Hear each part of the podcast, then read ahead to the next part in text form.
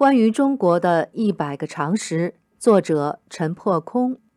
历史篇：近代中国的迷思。八、戊戌变法流产的后果。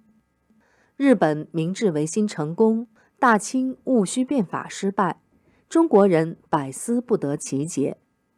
发生在一八九八年的戊戌变法，又称百日维新，有前因也有后果。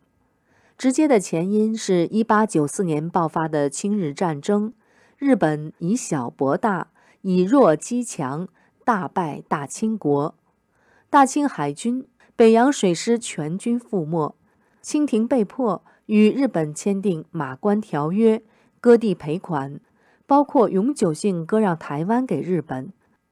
战败的耻辱与丧权辱国的条约，极大地刺激了国人。尤其民间知识分子，也极大地刺激了光绪皇帝和朝中开明派。朝野有志之士都痛切地感到，仅仅是船坚炮利不足以让国家强大，而必须有民族精神的改造；仅仅是经济改革不足以振兴国家，而必须有政治改革，也就是制度的现代化。民间知识分子。时称维新派的康有为和梁启超，联合一千多名举人上万言书给光绪皇帝，恳请后者效法俄国彼得大帝和日本明治天皇实施变法，也就是政治改革，目标是建立类似日本或英国的君主立宪制，进而广开言路，提升教育，工商立国，从制度上让国家强大。当时的清廷两派拉锯，以光绪皇帝为代表的帝党属于改革派，以慈禧太后为代表的后党属于保守派。但朝廷实权掌握在慈禧太后手上，她恋战权力，不舍老人政治垂帘听政，监控在前台治国理政的光绪皇帝。光绪皇帝采纳康有为的建议，颁发明定国事诏。并启用维新派谭嗣同等人开始变法。起初，慈禧太后持观望态度，但朝中大臣保守派居多，认为祖宗之法不可变。这里的祖宗之法指的是大清一二百年之成法，而并非五千年中华民族的元法。保守派百般阻挠变法，而改革派又操之过急。最后，慈禧太后认定。变法志在保中国而不保大清，危及满清政治，尤其危及他自己的太上皇地位，决意扼杀变法，因而发动政变。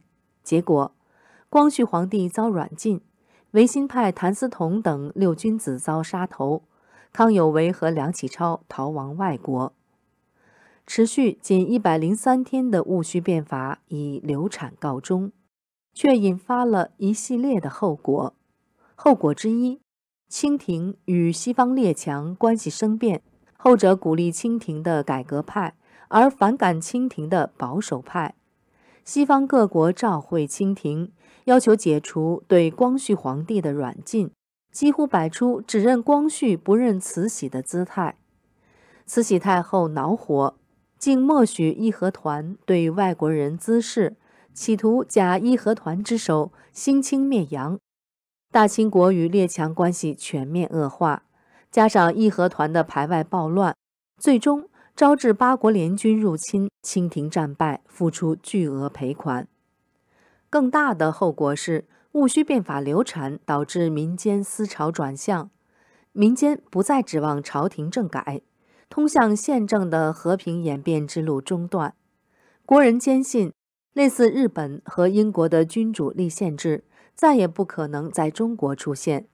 民间革命情绪高涨，维新派、立宪派与革命派逐渐携手，最终辛亥革命爆发，满清统治被推翻。